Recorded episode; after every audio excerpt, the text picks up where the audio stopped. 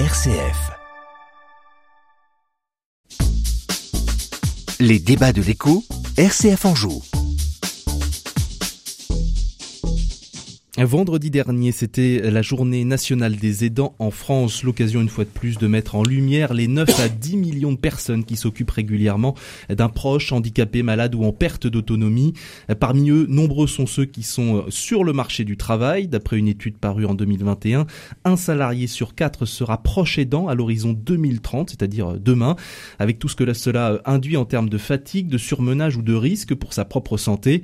Dans ce contexte, le gouvernement entend renforcer son soutien à cette population. Ça se matérialise par euh, la création de places de répit supplémentaires pour accueillir les aidés le temps d'une journée ou d'un week-end et par le renforcement du congé proche aidant. Et puis l'exécutif demande également aux entreprises de développer une vraie culture de la bienveillance vis-à-vis de leurs collaborateurs aidants en les soutenant financièrement, dixit la ministre des Solidarités, Aurore Berger. Alors comment les entreprises doivent-elles s'y prendre pour mieux accompagner leurs salariés aidants? On en discute aujourd'hui avec nos deux invités. Jean-François Trouillard, président du cabinet comptable Inextinso au centre-ouest, euh, membre du Conseil économique, social, environnemental, euh, économique, social et environnemental des Pays de la Loire. Bonjour. Bonjour. Et puis euh, à vos côtés un, petit nouveau Olivier Demag. Bonjour. Bonjour. spécialisé dans l'accompagnement des, des, dirigeants entrepreneurs angevins. merci de nous avoir rejoints. Un mot d'abord sur justement ce phénomène des salariés aidants qu'on présente aujourd'hui comme un comme un tabou dans l'entreprise. Est-ce que vous pensez que c'est vraiment un tabou? Est-ce qu'il y a des, des non-dits? On n'ose pas en parler réellement Votre sentiment, Jean-François Trouillard?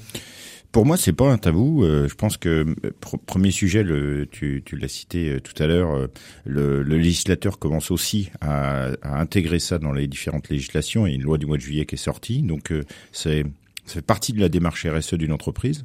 Et puis après, on, va revenir sur le contenu. Je pense qu'il faut d'abord bien expliquer qu'est-ce que c'est qu'un salarié aidant, parce que tout le monde a sa définition. Ouais, c'est ça, c'est ça. Donc quelque chose de facile à comprendre. C'est un salarié qui a une difficulté. On va revenir sur ce terme aidant, qui va euh, demander à son employeur euh, euh, un congé, une organisation mm. particulière pour répondre à l'accompagnement de, de, de, cette personne qui est en difficulté ou qui a des problèmes de santé ou autre. Voilà. Donc c'est déjà de bien expliquer. Et je pense que le premier message qu'il faut faire passer dans l'entreprise, c'est de communiquer et de montrer que c'est possible. Euh, c'est sûr, et on y reviendra sans doute, euh, que peut-être une petite entreprise avec un salarié, c'est difficile parce que si la personne n'est pas là pendant euh, quelques semaines ou un temps partiel ou autre, tout de suite c'est impactant. Hein. Voilà, donc euh, euh, ça sera sans doute pas ouvert à toutes les entreprises, mais je pense qu'il y a d'abord un gros sujet de communication et d'explication. Exigence de, de communication, d'information de la part de l'entreprise à ses salariés. Votre sentiment là-dessus, Olivier Demag En tout cas, tabou, je suis d'accord, pas du tout. Hmm. je crois pas qu'il y ait grand tabou en entreprise. Méconnu, c'est certain. probablement que l'entreprise a, notamment de la part de, des entrepreneurs, des chefs d'entreprise? Ben, je pense que l'entreprise et l'entrepreneur se doit d'être en prise avec la société et avec ce que vivent les salariés et probablement que la situation des salariés aidants euh, est encore méconnue et donc elle n'est pas forcément dans tous les radars. Donc comment on les détecte ces salariés aidants? Parce qu'ils sont nombreux, hein, je le disais, 1 sur 6 aujourd'hui, demain 1 sur 4 bah, en en parlant aujourd'hui, peut-être que ça donnera l'occasion aux dirigeants ou aux salariés de parler de ce sujet-là. Et donc c'est toujours un endroit où euh, la vie personnelle euh, rentre un peu dans la vie de l'entreprise. Et cette frontière, je, la trouve toujours assez fine. Euh, c'est-à-dire à la fois le boulot, c'est le boulot. Hein, et puis quand ça nous arrange, on peut dire ça. Et puis quand ça nous arrange moins, on, on a envie euh, d'être reconnu. Et en même temps, c'est la réalité que les personnes qu'on accueille dans nos entreprises avec lesquelles on travaille, ce sont des personnes vivantes qui ont une vie aussi personnelle. On va revenir sur, sur cette idée juste avant. Est-ce que, par exemple, dans votre entreprise, euh, Jean-François, il y a des espaces de, de communication dédiés pour euh, bah, s'exprimer, pour parler franchement de ces problématiques personnelles? Alors, une action, hein, je ne vais pas toutes les citer, mais une action qu'on a, qu'on a menée, c'est on s'est engagé auprès d'une association qui s'appelle Working with Cancer. Donc, qu'est-ce que c'est que cette association? C'est, comme le titre hmm. l'intitule, ça vient aider les personnes qui, qui sont dans le cadre du cancer. Et donc, qu'est-ce qu'on a fait avec ça? On a, on a mis en place trois dispositifs. Un, un premier congé de proche aidant, une deuxième dispositif qui est un congé de présence parentale et un troisième dispositif qui est des dons de jours de repos. Hmm. Voilà. Donc ça demande forcément des discussions euh, euh, autour du CSE et puis ça demande de la communication. C'est aussi un axe comme on vient de le dire, qui permet de dire que c'est possible. Voilà. Donc c'est un exemple. Après, je peux revenir sur les dispositifs, mais voilà un, premier exemple de ce qu'on a mis en place. Vous vous êtes emparé du, du sujet, mais au, fond, euh, Olivier Demag, est-ce que c'est le sujet de, de l'entreprise que de s'occuper, j'allais dire, des problématiques personnelles de ses salariés? Bah, euh, c'est difficile d'y échapper quand même. de toutes les façons. Donc évidemment, moi je, trouve que je me posais la question est-ce que c'est à l'entreprise d'être responsable? Probablement pas. d'être solidaire certainement. de toutes les tous les cas de fragilité quels qu'ils soient de ses employés. Et je, je vais même être un petit peu cynique. Euh, je pense que si elle s'en occupe pas, elle risque d'avoir de moins en moins d'employés.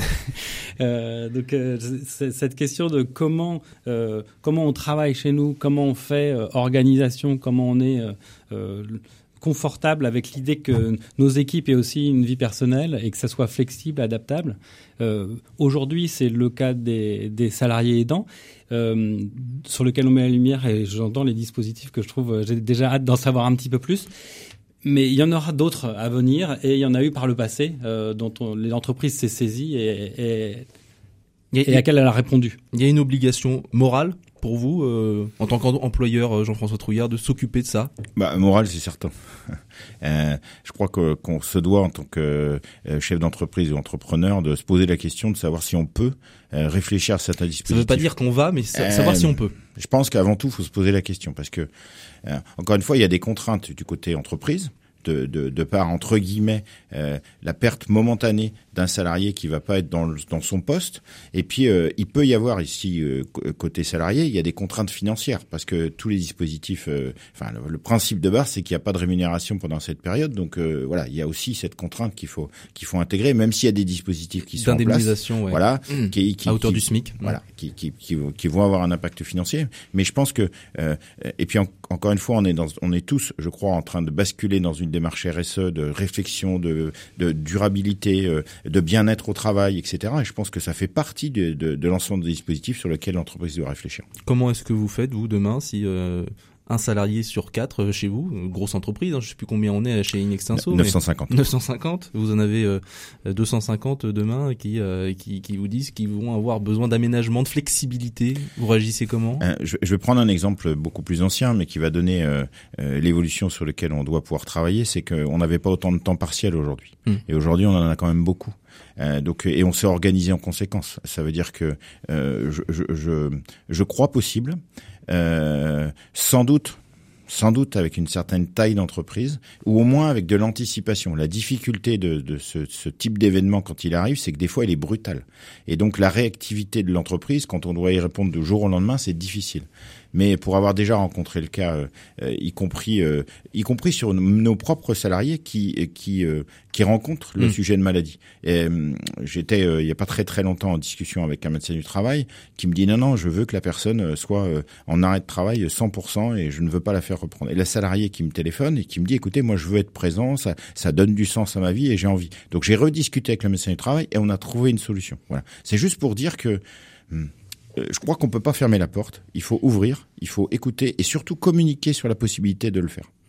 Hein, donc, euh, et puis le législateur, comme on l'a dit tout à l'heure, est en train euh, de rentrer dans cette organisation pour essayer de, de, promouvoir les dispositifs qui sont en place. Et je, je crois, on l'a dit tout à l'heure par rapport si le chiffre est exact des 9 millions, qu'on peut pas rester à côté de ça. Donc responsabilité de chef d'entreprise, c'est d'essayer de construire avec des solutions qui vont être d'une certaine pérennité pour la personne et bien entendu que ça perturbe le moins possible l'entreprise. Vous qui avez l'habitude d'accompagner Olivier Demac des, des chefs d'entreprise, des dirigeants, est-ce que vous avez écho de, de certains qui ont déjà pris euh, le sujet à bras le corps, qui ont signé des, euh, notamment des, des, des, des, des, accords avec euh, des syndicats, des, des, des salariés? C'est un sujet qui est naissant, mmh. qui est encore quand même mal connu, en tout cas où l'entreprise s'est peut-être pas encore saisie du sujet et que peut-être les salariés ne sont pas encore venus voir les entrepreneurs. Euh, néanmoins, je dirais d'un point de vue opérationnel, rien de nouveau. Si je le prends assez froidement, pardon, mais euh, du temps partiel, il y en a toujours eu. Euh, des, de, des, gens qui disent j'aimerais bien aménager pour que ça corresponde à ma vie de famille. Euh, des entreprises, des, des, familles monoparentales. La question de la gestion du temps mmh. et la gestion aussi de la maladie personnelle hein, des salariés. Bon, il n'y a rien de neuf. Par contre, là, on met la lumière sur un profil nouveau.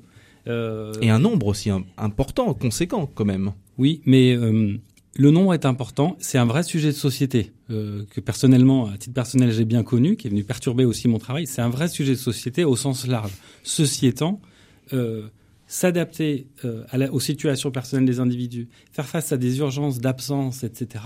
D'un point de vue purement opérationnel, hein, franchement, c'est pas nouveau.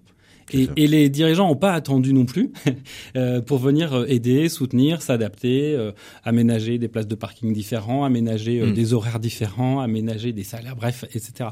Donc en fait, c'est encore un sujet, un bon sujet à gérer, encore un, un, un, un belle comment un de plus. Oui, mais mais mais mais c'est sûrement un sujet dans lequel il y a une rencontre à avoir, mm. où il y a en effet des espaces à créer d'échanges. C'est un sujet de rencontre entre l'entreprise et la société, entre les dirigeants et les salariés donc moi, je trouve ça assez passionnant. On, parlait de la, l'aspect financier tout à l'heure. Euh, effectivement, si euh, plusieurs aidants euh, font pas appel ou demandent pas d'arrêt de travail, aussi c'est parce que bah, euh, ça, a un impact direct sur le pouvoir d'achat, sur le porte-monnaie.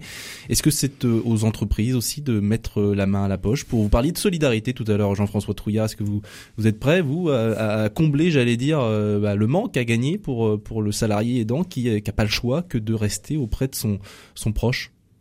Alors, euh, faut faire attention parce que tu parles à un expert comptable. Euh, on parle de chiffres. Justement. Donc, euh, si dis pas que ça se complique, mais voilà. Donc, euh, je rappelle le dispositif. Hein, il permet pour un salarié d'avoir 62,44 euros par jour. Mm. Donc forcément, il y a un certain nombre de salariés qui vont avoir une perte financière.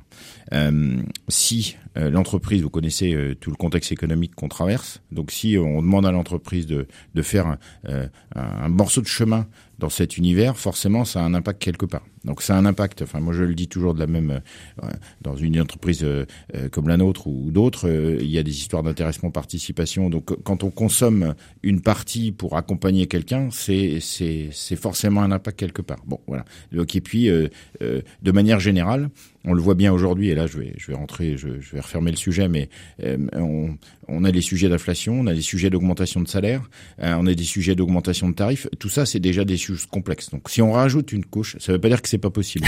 Il faut simplement l'intégrer dans un modèle économique mhm. durable. Voilà, j'arrête là le. Mais c'est pas simple.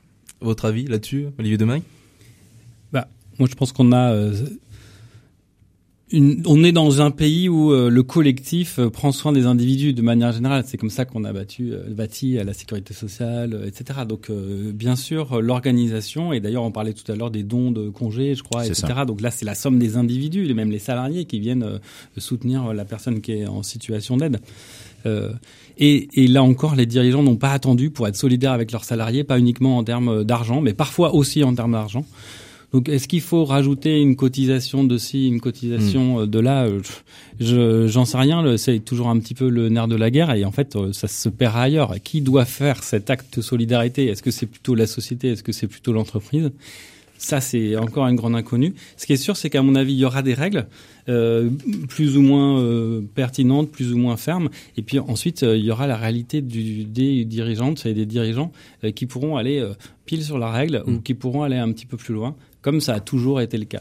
Il y a quelque chose d'un peu paradoxal. On a, a, on a reproché, on, reproche aux dirigeants d'être paternalistes euh, dans le passé. On dit maintenant euh, la nouvelle économie, il faut changer un petit peu, etc. Il faut arrêter d'être au soutien tout le temps. Et puis maintenant, euh, là, on revient avec des grands sujets en disant, regardez, il y en a qui sont en difficulté, il faut les soutenir. Donc, un retour en arrière. bah, c'est pas de l'arrière, moi je trouve que, en tout cas, euh, c'est c'est-à-dire euh, ce qui se faisait et donc ça nous dérangeait parce que c'était des, des, dirigeants, des dirigeantes mhm. qui prenaient la main, qui prenaient des décisions. Bah maintenant on va peut-être le légiférer, bah, on va, mais ça va apporter le même résultat. juste une, une, un complément qu'on a mis en place avec euh, grâce à la, discussion qu'on a eue avec Working with, with Cancer, c'est euh, on a pris contact avec euh, notre organisme de mutuelle et de prévoyance et donc on a adjoint dans le contrat une clause qui permet par l'organisme de prendre en charge mmh. le complément de, de pas la totalité bien sûr, mais ça va venir compléter. Voilà. Donc, voilà au moins un des axes. Vous des solutions. Ouais, voilà. On, a, on, a, essaie d'être aussi un peu innovant sur ces sujets-là pour, euh, pour pour ramener des solutions quand, bah, euh, quand le sujet se, se, présente. En effet, c'est ensemble des partenaires qui peuvent agir et pas. Euh, enfin, les mutuelles sont aussi, sont aussi là pour ça. Évidemment. Euh, un dernier sujet que je voulais évoquer avec vous parce que on en entend parler aussi quand on parle de, de proches aidants, c'est euh, ces gens-là acquièrent de fait de, de, des compétences aussi dans les relations humaines, dans le management. Est-ce que on pense à les valoriser euh, dans le dans le monde de l'entreprise euh, Est-ce que ça peut être une force pour l'entreprise? Vous qui avez déjà été euh, sujet, Jean-François Trouillard, est-ce que vous avez pensé, par exemple, à des validations d'acquis de compétences, d'expérience par rapport à ces salariés-là? Alors, ce qui est sûr, c'est que ces salariés-là qui ont rencontré ces époques de vie, ils sont des fois très marqués. Mmh. je pense qu'on a un rôle d'employeur de les accompagner, c'est ce qu'on est en train de, de discuter.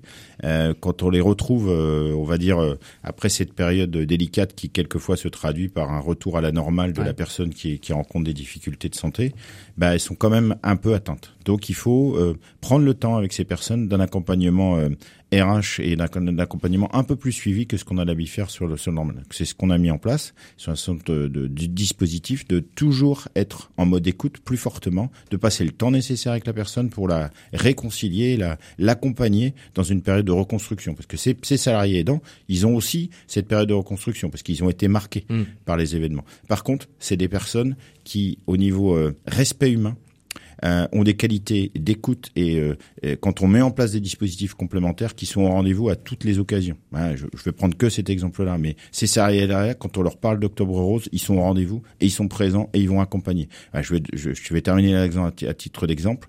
Euh, on, on, est en train de réfléchir sur la mise en place de temps dans, durant le temps de travail pour que ces, ces salariés-là et d'autres puissent aller accompagner au niveau humain certaines associations. Voilà, c'est aussi notre rôle de chef d'entreprise de contribuer à. Voilà, juste des exemples. Ah une force pour l'entreprise, les salariés aidants. terminera là-dessus, Olivier de Mag.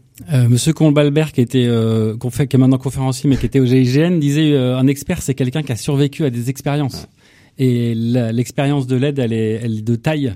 Donc forcément qu'on qu'on acquiert une certaine expertise, une certaine compétence. Et probablement d'ailleurs que globalement, euh, l'entreprise ne s'appuie pas assez sur toutes les compétences de ses salariés parce qu'elle vient les chercher pour une fonction, mais elle oublie complètement tout ce qui est vécu et tout le type, euh, toutes les expériences qu'on pu vivre auparavant. On va clore là-dessus. Merci en tout cas à tous les deux d'avoir partagé sur, euh, sur ce sujet. Jean-François Trouillard, président du cabinet comptable Inextins au Centre Ouest, Olivier Demag, entrepreneur angevin spécialisé dans l'accompagnement des dirigeants d'entreprise.